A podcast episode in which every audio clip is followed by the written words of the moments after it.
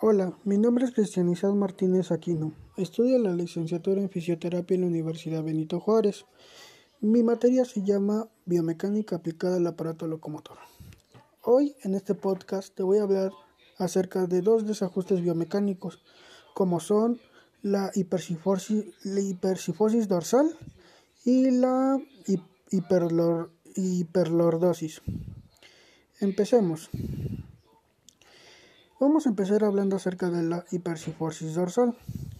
En el primer punto que tenemos que saber es en la forma en la que se va a deformar esta articulación.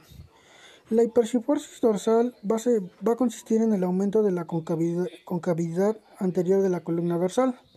En la mayoría de los casos, esto se va a producir por la adaptación prolongada a las posturas, a a las posturas inadecuadas o a los vicios posturales. En otros casos va a ser la, la, falta de la falta de potencia de la musculatura vertebral que va a ser causada por enfermedades degenerativas y de columna, como es la artritis y la degeneración de discos, fracturas o causadas por osteoporosis. Después te voy a hablar acerca de los músculos que se acortan.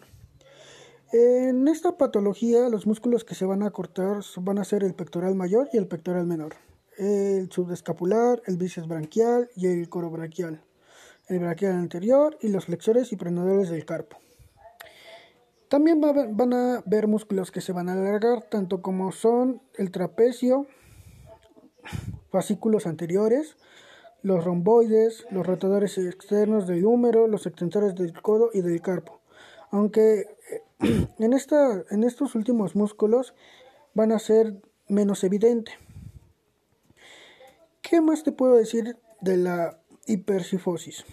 La hipersifosis también se van a dar por enfermedades endocrinas, trastornos de tejido conectivo y como infecciones como es la tuberculosis, la distrofia muscular, las enfermedades, hay una enfermedad que se llama la enfermedad de Payet, escoliosis, y tumores. Bueno, te pasaremos a hablar acerca de la segunda de la segunda patología como es la hiperlordosis. Te voy a hablar acerca de también cómo se va a deformar esta, articulación. Va a ser una curvatura exagerada y por dentro de la ¿cómo se llama? de la columna de la columna lumbar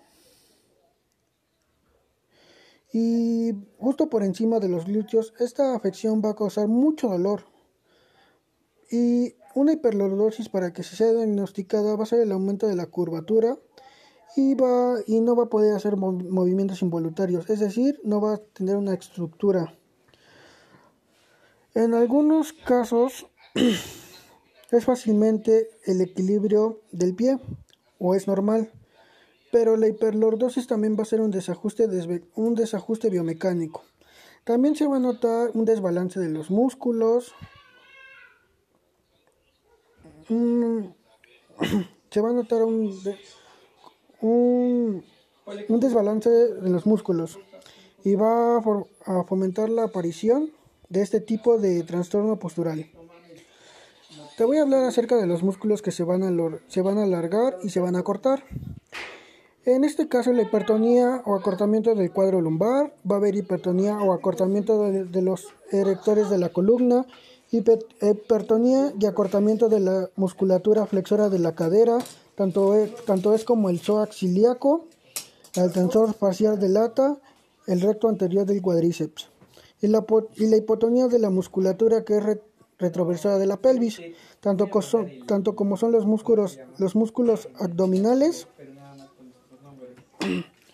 tanto van a ser como los músculos abdominales y los glúteos y los isquiotibiales.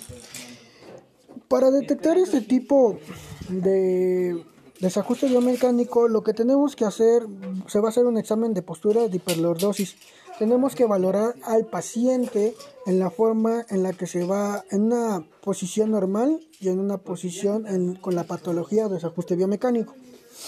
Al igual que en la otra Al igual que en la otra patología, se tiene que hacer un examen postural.